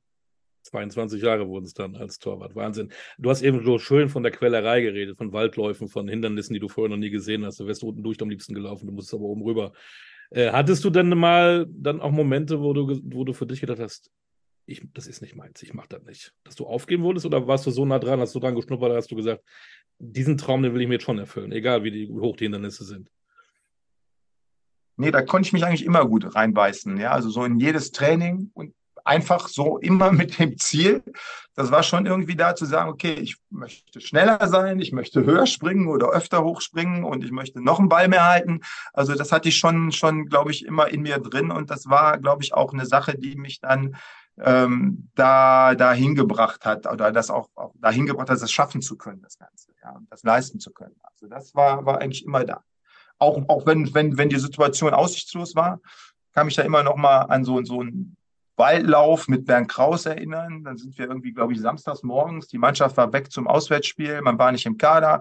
Ähm, wir haben Waldlauf gemacht und danach noch Sprints so den Berg rauf, was man damals so machte. Im Wald, im Süchtelner Wald. Und ähm, der sagte dann irgendwie daneben zu mir, ey, sag mal, bist du eigentlich bescheuert? Wofür machst du denn das? Und da habe ich gesagt, ja, das mache ich für mich. Ich möchte fit sein, ich möchte besser werden. Und, ähm, und ich möchte gerne, ähm, wenn ich irgendwo hingehe und habe da vielleicht die Möglichkeit, mich zu zeigen, wenn das jetzt hier nicht klappt, ähm, in einem guten Zustand präsentieren können. Und möchte da fit sein. Deshalb. Und also das hat mir eigentlich nie was ausgemacht, dann trotzdem weiter da Gas zu geben und das, das zu machen. Wenn du dich jetzt selber so beobachtest, äh, du hast eben erzählt, du warst bei Herrn Grasshoff, äh, du bist auf einmal Bundesliga-Profi. Ich habe gelesen, du hast dir auch einen VW Scirocco gekauft. Ja. Hat das was direkt zerlegt.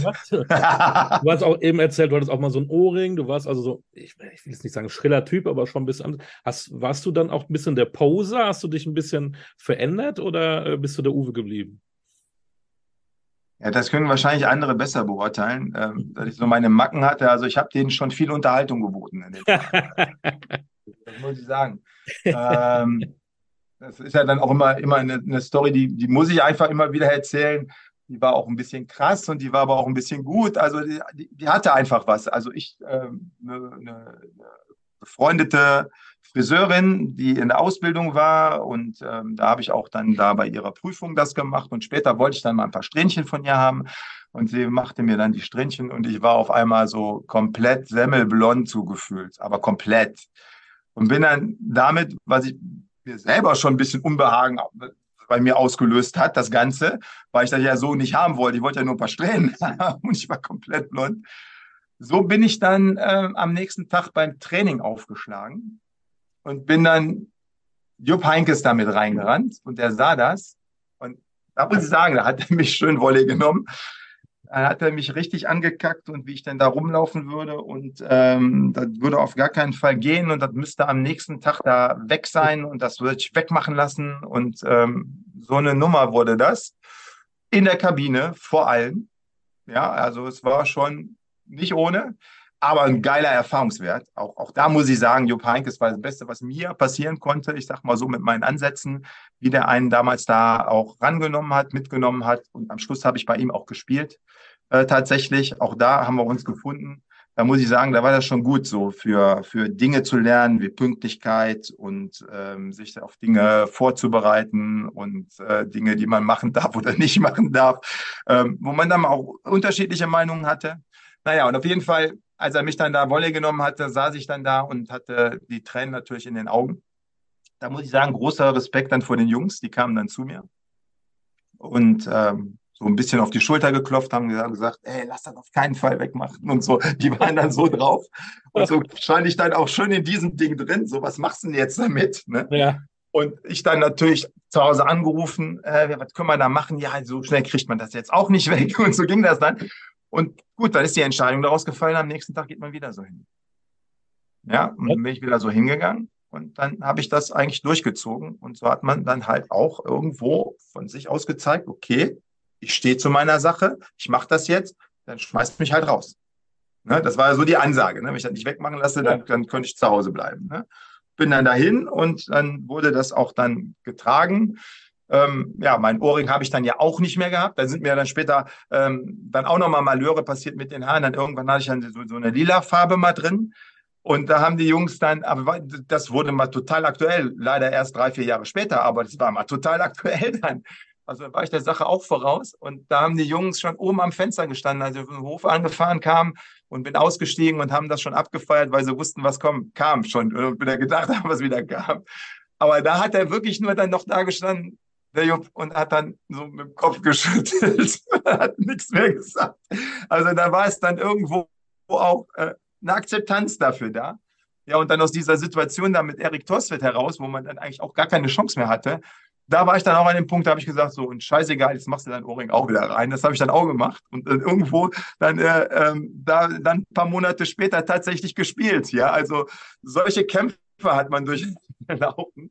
Aber nichtsdestotrotz bin ich ihm unheimlich dankbar. Also es konnte mir nichts Besseres passieren, als an so einen Trainer damals dazu eigentlich geraten, ähm, bei dem sein zu dürfen. Er hat auch irgendwo mit, ein, mit ausgewählt und ähm, man durfte sich da auch drunter dann entwickeln und ähm, reifen. Und ja, das hat geklappt und so haben wir gemeinsam einen Weg gefunden. Und ähm, ich bin da mega dankbar für und würde da auch nichts drauf kommen lassen, ganz ehrlich.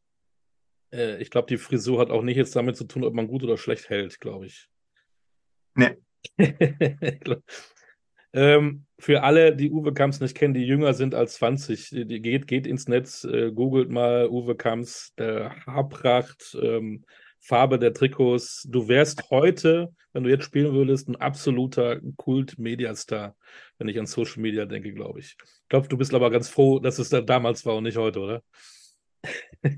Ja, es ist ja noch nicht ganz weg. Das hat sich ja zum Glück noch halten können. Ne? Also ich habe ja nicht die, die schönsten Trikots, aber ich habe ja die hässlichsten, aber immerhin bin ich in der Rangliste von Platz 1 bis 5 auf jeden Fall drin.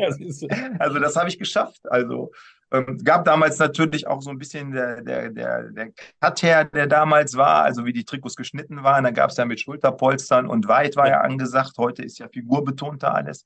Und ähm, auch farblich waren dann auf einmal Dinge, die aufkamen. Und man hatte dann seinen, seinen Ausrüster, den man dann damals haben durfte. Und ähm, da war ich ja bei Ulsport damals. Und dann hat man ähm, ja, durfte man sich Dinge aussuchen und Trikots aussuchen und dementsprechend, ja, habe ich dann auch der, das dann so gemacht und ja, habe mir halt immer ja, ein bisschen in die Farbe reingegriffen, nennen wir es mal so. Wurde aber zum Schluss der Karriere tatsächlich auch wieder ganz, ganz sachlich. Da war ich dann wieder so ganz weg, so in, die, in den 70er Jahren, mal ganz schwarz und so. Fand ich ja auch gut. Aber ähm, das war damals so, das gab da die, die Trikotmode her und die habe ich natürlich dann auch voll, voll genutzt und alle, alle Register tatsächlich gezogen, ja. Heute sind es die bunten Schuhe, ne? Früher gab es, glaube ich, auch nur schwarze. Äh, mittlerweile. Ja, die hatte ich damals tatsächlich auch schon. Also da haben die auch schon mal Schuhe aufgelegt, die dann blau, grün und rot, glaube ich, waren. Rot konnte man natürlich hier nicht anziehen, das ging nicht. Aber die blauen habe ich mal ausprobiert, glaube meine ich. Dann habe ich ein scheiß Spiel damit gemacht und dann sind die wieder in der Tonne gelandet. Ich bin bei Schwarz geblieben. So war das eigentlich. Äh, aber da hätte man auch schon auf den Weg kommen können damit. Aber da, da fällt mir gerade was ein. Stichwort Macke. Äh, warst du immer abergläubisch? Hast du irgendwie immer das gleiche Prozedere gehabt vor jedem Spiel? Äh, wenn du eine Macke hast, welche ist das? Ja, klar, das macht, glaube ich, auch jeder so. Ne? Dann, dann, nimmst du dein Täschchen mit, dann wird der Täschchen in die richtige Ecke gelegt, dann ähm, irgendwo, dann ging es nochmal in die Kurve. Vorm Spiel wurde der linke Schuh als erstes grundsätzlich angezogen, auch mit dem linken Fuß auf dem Platz. Aber das machen sie heute auch noch alle. Ja, dann kommt noch meistens so ein Stoßgebet in den Himmel dann noch dazu. Das hatte man dann eher nicht so. Aber da hatte man natürlich auch so seine Rituale. Und ich glaube, die sind auch wichtig. Ne? Also ähm, sieht man ja auch bei großen Sportlern. Nehmen wir Nadal, wenn er einen Aufschlag macht, ne, da hat er ungefähr 400 Kontakte mit mit seinem Kopf, äh, Kopf vorher oder seinem Gesicht ähm, und spricht trotzdem vor ihm und es tut ihm gut. Und ähm, so muss man seine Dinge, Dinge entwickeln und finden. Ähm, daraus kann ich dann sagen, dass man im Alter da tatsächlich ein bisschen entspannter und lockerer wird. Also da, da lernt man schon dazu, man reift da sehr und dann wird das Ganze hinterher, man behält vieles, aber, aber es wird, äh, es ist nicht mehr so mit so einem wie soll ich sagen, Stress oder so, so, so eine Intensität dann verbunden, sondern man macht es, weil man es macht immer gemacht hat. Richtig. Jetzt haben wir schon so viel geredet, deswegen können wir gar nicht die ganzen 518 Pflichtspiele durchgehen, die du gemacht hast. Äh, wie viele Gegentore hast du dann bekommen? Weißt du das? Nee, keine Ahnung, das haben wir verdrängt. Nee. Gegentore, Gegentore ist unwichtig. 692 finde ich gar nicht viel bei 518 Pflichtspielen, 692. Das geht ja sogar, ja. Wie viele Spiele hast du zu Null gemacht von 518? Ich kann dir dabei nicht helfen, da bist du jetzt der Analytiker gerade. Ich habe mir die alle angeguckt in der Recherche und habe dann mitgezählt. Es waren 141 Spiele zu null. Finde ich auch schon bemerkenswert. Finde ich gar nicht schlecht. Gute Quote. Einmal hast du sechs Stück gekriegt. Am 15. In August. Stuttgart. Ja, danke schön. das Spiel mit den meisten Gegentoren. Ähm, da wollen wir nicht reden. Schlechten Tag hat man immer. Über ein Spiel müssen wir natürlich reden und über ein Erlebnis. Erstmal ähm, Stichwort DFB-Pokal. Im Halbfinale hältst du mal gegen Bayer Leverkusen eben mal 4-11. Das ist wohl dein, das Spiel, was du am meisten noch so im Kopf hast, wenn man dich fragt, was war dein geilstes Spiel, wo du dich am sofort erinnerst, ist wahrscheinlich das Spiel gewesen, oder? Ja, es ist halt auch eine Ausnahmesituation. Sowas passiert ja dann doch selten. Ähm, ich sag, vier hintereinander zu halten. Manchmal sind Elfmeterschießen auch was länger, wo dann auch hinterher 15 oder 20 schießen. Da drin passiert das dann auch, dass Torhüter so viele Elfmeter dann auch halten. Aber so vier hintereinander ist halt sehr, sehr selten passiert. Insgesamt gibt es noch nicht so viele Situationen von, gibt ein paar, aber nicht so viele. Und ähm, das war halt das Besondere daran. Dann auch eine Halbfinale Pokal. Ähm, ganz Deutschland hat gefühlt drauf geguckt, das Stadion war rappelvoll. Also das war schon auch dann äh, das entsprechende Ambiente dann dabei. Und ähm, gut, da wurde man natürlich dann immer als Elfmeterkiller dann runtergebrochen und war das er. Und ähm, ich denke auch, diese, diese 518 Spiele sind auch schon eine ganz ordentliche Marke. Das vergisst man immer so ein ja. bisschen dann dabei, leider Gottes. Ähm, und ähm, das war natürlich ein super Erlebnis. Das war ein Mega-Moment und den wird man auch nie vergessen. Und ja, das ist also das, was, was dann heute auch den, von, von den Eltern, den Jüngeren dann erzählt wird, du, das ist der, der hat mal vier Elfmeter gehalten. Da musst du mal auf YouTube gucken. Das ist eigentlich immer so ein bisschen der Satz, weil die können, die machen das ja dann heute und äh, das ist dann so ein bisschen, bisschen die Geschichte daran und ähm, ja, war ein, war, ein, war ein cooler Abend. Wir waren richtig gut in dem Spiel. Wir hatten das eigentlich in der Verlängerung waren wir eigentlich schon durch. Ich meine, Leverkusen hatte eine rote Karte gegen sich und die machen eigentlich eins gegen eins Situation. Kurz vor Schluss, ich halte den auch noch und der Nachschuss ist dann irgendwie drin. Und ähm, echt ärgerlich, weil das Spiel bis dahin auch gut war. Und dann geht man eigentlich so mit diesem, diesem Feeling rein in dieses Elfmeterschießen. Ähm, du hättest jetzt eigentlich gerade geschafft. Ja. Jetzt, haben wir ein, jetzt haben die auch noch einen weniger und die machen jetzt auch noch mit einem weniger den Ausgleich kurz vor Schluss. Und ja. ähm, wie soll das jetzt gehen mit dem Elfmeterschießen? Das sind so Dinge, die rattern dann irgendwo so ein bisschen, so diese, diese, diese Geschichte eines Spiels, so was dann so für Dynamiken entstehen können. Aber ähm, dann war cool, Jürgen Gelsdorf, ehemaliger Leverkusen-Trainer, unser Trainer zu der Zeit, kommt dann zu mir und sagt, hey, Jorginho, Jorginho, der schießt in die Ecke, der schießt immer in die Ecke. Du musst, du musst in die Ecke gehen. Mhm. Ich, okay, Trainer, mach mal. Ne? Und ähm, das war tatsächlich der Einstieg dann in dieses Elfmeterschießen. Ne? Das andere kam dann hinterher, ähm, hat sich dann eher ergeben, ähm, die anderen Sachen, so ein bisschen auch aus, aus ja, Halbwissen damals mehr. Da gab es ja noch nicht so Analysen. Heute weiß der Torwart vor jedem Bundesligaspiel, wo der letzte äh, Elfmeter oder der Elfmeterschütze für, von dem Verein die letzten zehn Elfmeter hingeschossen hat. Daran kann man Dinge ein bisschen ablesen. Schießt der jetzt immer im Wechsel in die Ecke? Schießt der äh, von 10, 8 in die linke Ecke und zwei nur in die rechte. Also da weiß man irgendwo, wo geht's hin, die Reise. Ähm, das wusste man da noch nicht. Und ähm, ja, Jorginho schoss dann in die Ecke, schoss auch nicht gut, schoss schön nett halb hoch. Und äh, man hat den ersten gehalten, man war drin. Ich glaube, wir haben den ersten auch dann verwandelt. Dann hält man den nächsten, dann verschießen wir. Okay. Ähm, der nächste war dann von Heiko Herrlich. Das, da hatte ich keinen Plan vorher. Also das war dann ähm, auch dann das richtige Näschen für die Ecke. Ähm, schoss dann halb hoch, war auch besser geschossen als der von Jorginho, der war auch in der, in der gleichen Ecke. Ähm, und ähm, ja, wie gesagt, wir dann verschossen, dann hält man den nächsten. Denkt, wow, das müssten wir so eigentlich hinkriegen. Ähm, dann verschießen wir auch wieder. Der nächste war dann von, von Lupescu. Und ähm, der war dann später auch mal mein Mitspieler. Und er sagt, er hätte in seinem ganzen Fußballerleben, da war auch schon auch was älter, als er bei uns dann war. Ich glaube, danach hat er nicht mehr so viele Stationen dann durchlaufen. Er hätte nur einen wichtigen Elfmeter in seiner Karriere geschossen. Und das war dann der, das hat er mir dann erzählt, der Lupo. Ja, ähm, und ähm, der hat den so eigentlich ziemlich zentral hochgeschossen und da habe ich noch irgendwie die Hand dran gekriegt und der fiel dann so runter, ich konnte ihn dann auffangen danach. Ähm, und da haben wir den, Moment, den, den, den, den dritten haben wir dann auch verschossen. Ähm, und dann war der vierte Martin Kreh.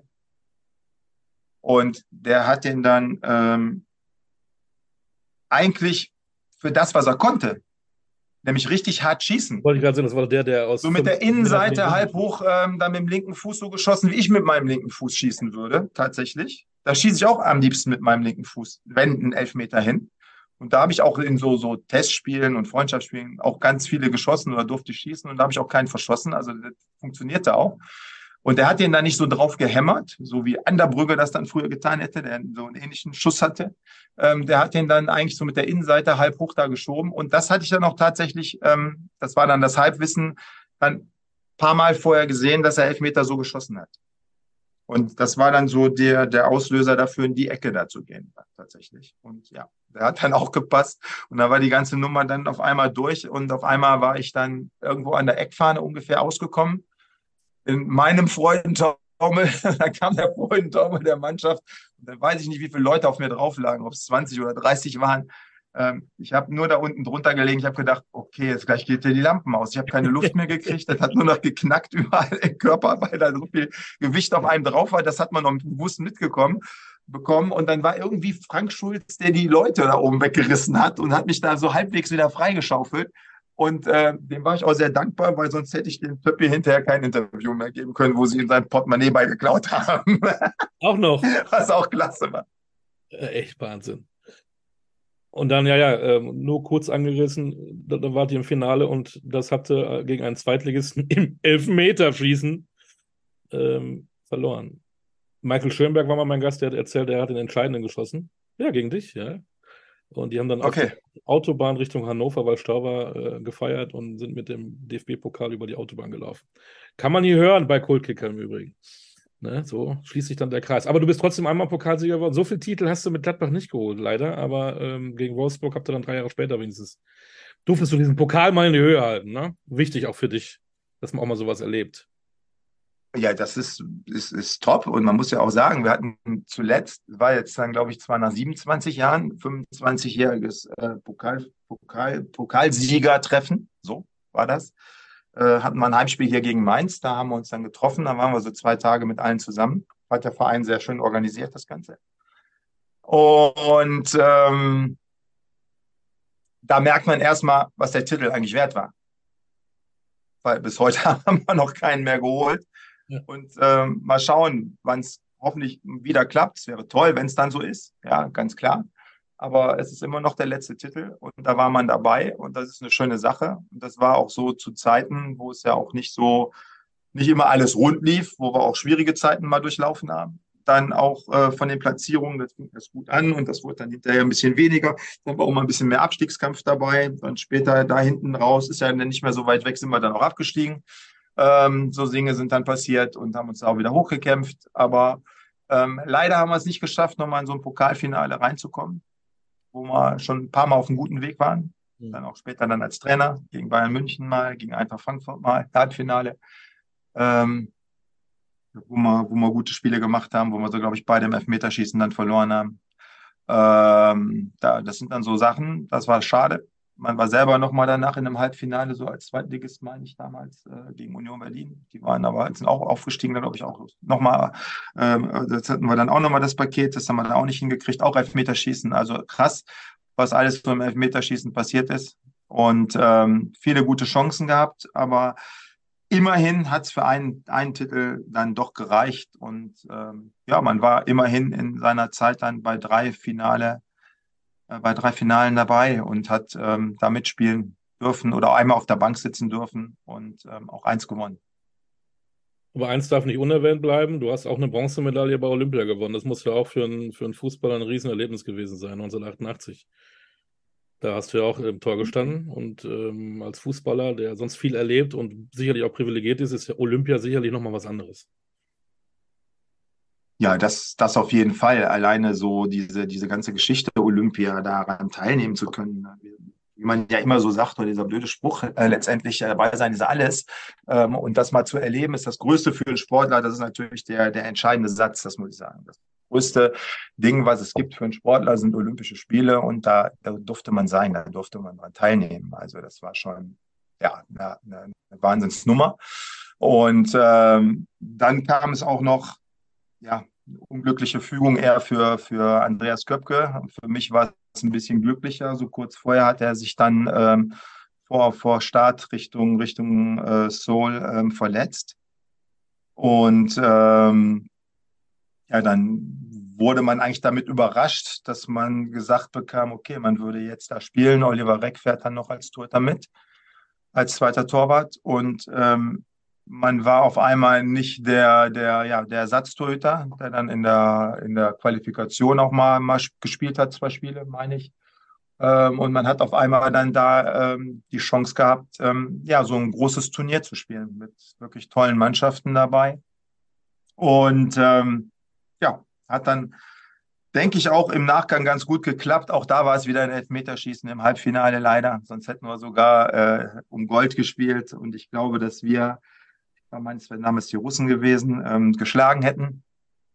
Ja, da ähm, waren wir eher die Mannschaft dafür. die Brasilianer, die wirklich äh, mit tollen Spielern unterwegs waren, mit Romario und, und Tafarel im Tor und also ganz viele, die dann später dann auch äh, ähm, dann Weltmeister geworden sind. Tatsächlich, die waren bei der Mannschaft dabei, wenn man da nochmal reinguckt. Also da waren schon einige dabei und ähm, auch da waren wir lange im Race und wir hatten kurz vor Schluss noch Elfmeter für uns im Spiel und den haben wir leider dann auch verschossen ähm, und dann hinterher im Elfmeterschießen, ja, hat es dann auch leider nicht, nicht ganz gepasst. Und ähm, dann haben wir um Platz drei gespielt, aber dann auch eine gute, gute Moral bewiesen, gute Mentalität gezeigt. Die Italiener, die auch nicht so schlecht waren, ähm, gegen die haben wir dann gespielt und ähm, haben das echt sicher 3-0 nach Hause gebracht aus der Erinnerung heraus. Und es war ein Hammergefühl, so dieses, dieses, dieser Moment der Siegerehrung. Man hat diese Medaille umgehängt bekommen und man wollte sie einfach nicht mehr ausziehen. Den ganzen Rückflug und so. Ich glaube, die Jungs sind alle mit dem Ding rumgerannt. Äh, man wollte es einfach nicht ausziehen. Und äh, ja, das ist natürlich eine tolle, tolle Erinnerung als Sportler, eine olympische Medaille dann auch noch gewonnen zu haben. Das ähm, ja, möchte man auf gar keinen Fall missen. Das war was Großes. Und ähm, ja, mittlerweile haben es ja auch da die Jungs geschafft, dann zuletzt Silber zu gewinnen. Die sind ins Finale gekommen. Schade, dass sie nicht gewonnen haben. Hast Aber du dazu vielleicht noch irgendwie so einen Weltstar damals getroffen aus, aus anderen Sportarten, wo du dann denkst, den du auch nur vom Fernsehen kennst, dass, boah, was ein geiler Sportler, der auf einmal vor dir steht? Oder war da irgendwie sowas? Ja, wir sind dann so, als wir dann am Schluss waren wir im Olympischen Dorf, die letzte, letzte Phase. Und ähm, dann war ja damals hier so ähm, Ben Johnson, Carl Lewis, das war ja so das Duell, äh, 100 Meter Lauf und solche Sachen. Und da sind wir dann mal so zum Training hinmarschiert und haben uns so Sachen da angeschaut und da haben wir die Jungs dann auch da mal so beim Training gesehen. Also das hat man dann schon, schon hingekriegt, da hat man schon was mitgekriegt. Überragend.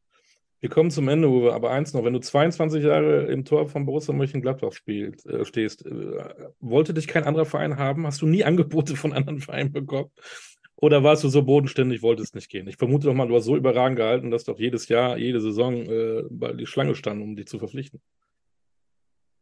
Ähm, ja, die Zeiten waren ja auch noch mal ein bisschen anders. Auch lange Zeit mit Ablösesummen und solche Sachen, wo die Vereine das noch bestimmt haben und wo, sagen wir mal, Torhüterwechsel auch nicht so das, das ähm, Normale war so, so in den Perioden, in den Wechselperioden. Also das hat sich ja auch ein bisschen anders entwickelt jetzt in der heutigen Zeit. Da kommt da schon mal viel mehr in, in, in die Gänge. Damals war es eher seltener, dass ein Torwart gewechselt hat.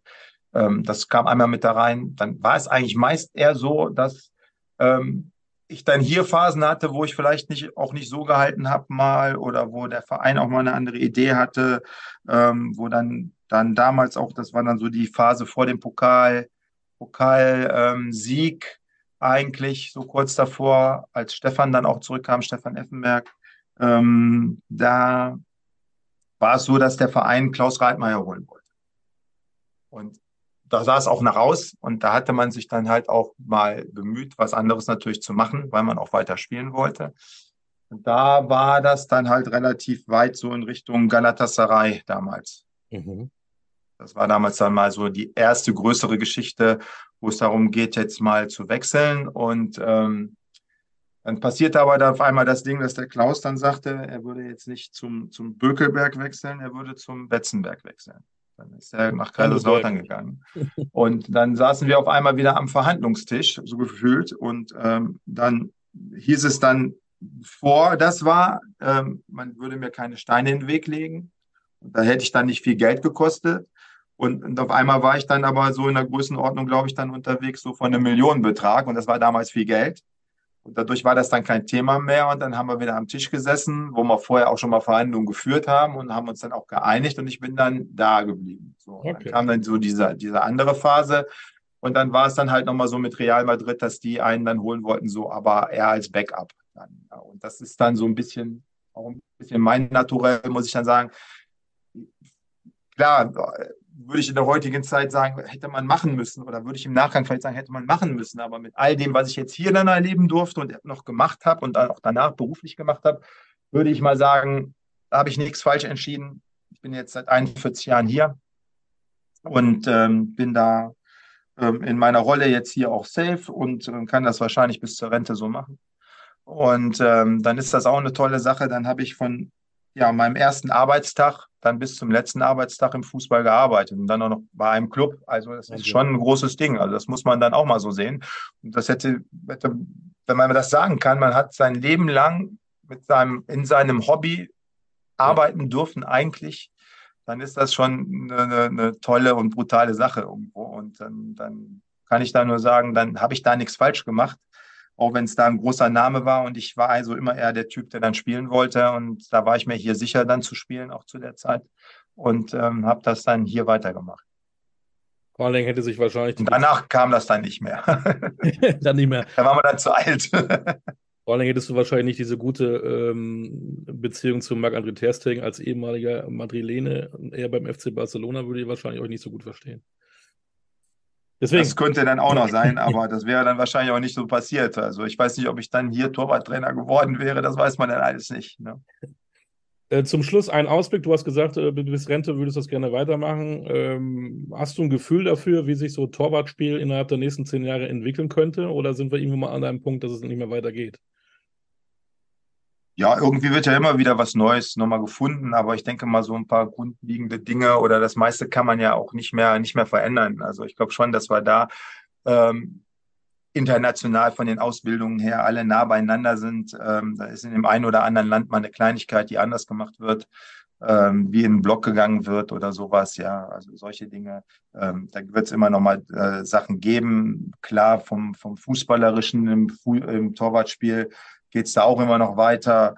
Ähm, es werden ja immer mal wieder irgendwelche Neuheiten dann ähm, von den Regeln oder, oder was man verändern möchte, dann nochmal gemacht. Dann meistens betrifft es ja dann den Torwart. Da habe ich ja auch noch fast alle Phasen von durchlaufen. Auch da sind dann immer wieder manchmal Dinge, vielleicht machen sie irgendwann die Tore nochmal größer oder sowas. Das kann auch mal passieren, äh, weil sie sagen, es fallen nicht genug Tore. Und ähm, also da sind schon mal eher Veränderungen da, aber ich glaube vom Torwartspiel eigentlich von diesen, diesen ähm, Techniken und ähm, wie man Bälle hält und was man in welchen Situationen machen kann, ähm, ist genau wie beim Fußballspiel, das ist irgendwo ausgereizt, ähm, dann ist dann immer noch so dieses Drumherum, dann die athletische Ausbildung und diese Dinge, ähm, wie geht man das an, wie macht man das, wie versucht man die Jungs zu entwickeln, dass man da vielleicht noch, so wie es im Fußball jetzt in, in, in den letzten, ich sage jetzt mal Jahrzehnten ist, sich das Tempo immer wieder auch verändert hat, ne? die Spielgeschwindigkeit, die Dynamik und alles drum und dran. Ähm, diese Dinge ähm, wie das ganze Paket drumherum geschnürt ist mit, mit äh, Behandlung, mit Pflege, mit ähm, äh, Operationen, was alles so ist, das ist, glaube ich, auch alles viel, viel professioneller geworden. Also ich glaube, dass so dieses ganze drumherum, äh, Ernährung, was man alles da reinnehmen kann. Also gibt es so viele Sachen, Mentaltrainer, äh, solche Dinge. Ähm, da kann man, kann man jede Menge Dinge machen, die muss man gut zusammenfügen, diese, diese Bausteine, glaube ich. Das ist dann ein, ein entscheidender Punkt, das hinzukriegen. Und ähm, dann zu sagen, okay, das ist unser Weg mit einem Torhüter und da hat man eine Idee und eine Philosophie, was man da erreichen möchte, ähm, wie intensiv das dann ist, wie vorsichtig das dann ist, da muss man dann irgendwo Wege da finden. Und da spielen gerade, ähm, glaube ich, viele mit rein, die um so ein Torhüter drumherum sind. Das war dann halt in der Vergangenheit nicht so. Das war dann ein bisschen, ein bisschen, ein bisschen geradliniger, ein bisschen einfacher. Und das muss man gut moderieren. Und wenn man das alles gut hinkriegt, dann ist das, glaube ich, ein guter Weg. Aber insgesamt so vom Halten her, glaube ich, wird nicht mehr, wird da nicht so viel passieren, was man verändern kann. Ja, dann gibt's immer mal was, was passiert in Schusstechniken bei Spielern. Mhm. Ähm, aber auch ansonsten müssen die auch laufen können. Die können dann ihre Tricks, der eine mehr, der andere weniger. Ja, jeder hat so seine Qualitäten. Der andere ist dann groß und kopfballstark, der andere ist schneller. Ähm, und dementsprechend spielen sie auf ihren Positionen. Aber wie sie einen Ball passen, wie sie einen Ball schießen und wie sie einen Ball flanken am langen Ende, das wird dann auch wieder nicht so anders. Also da können wir das Spiel nicht auf den Kopf stellen.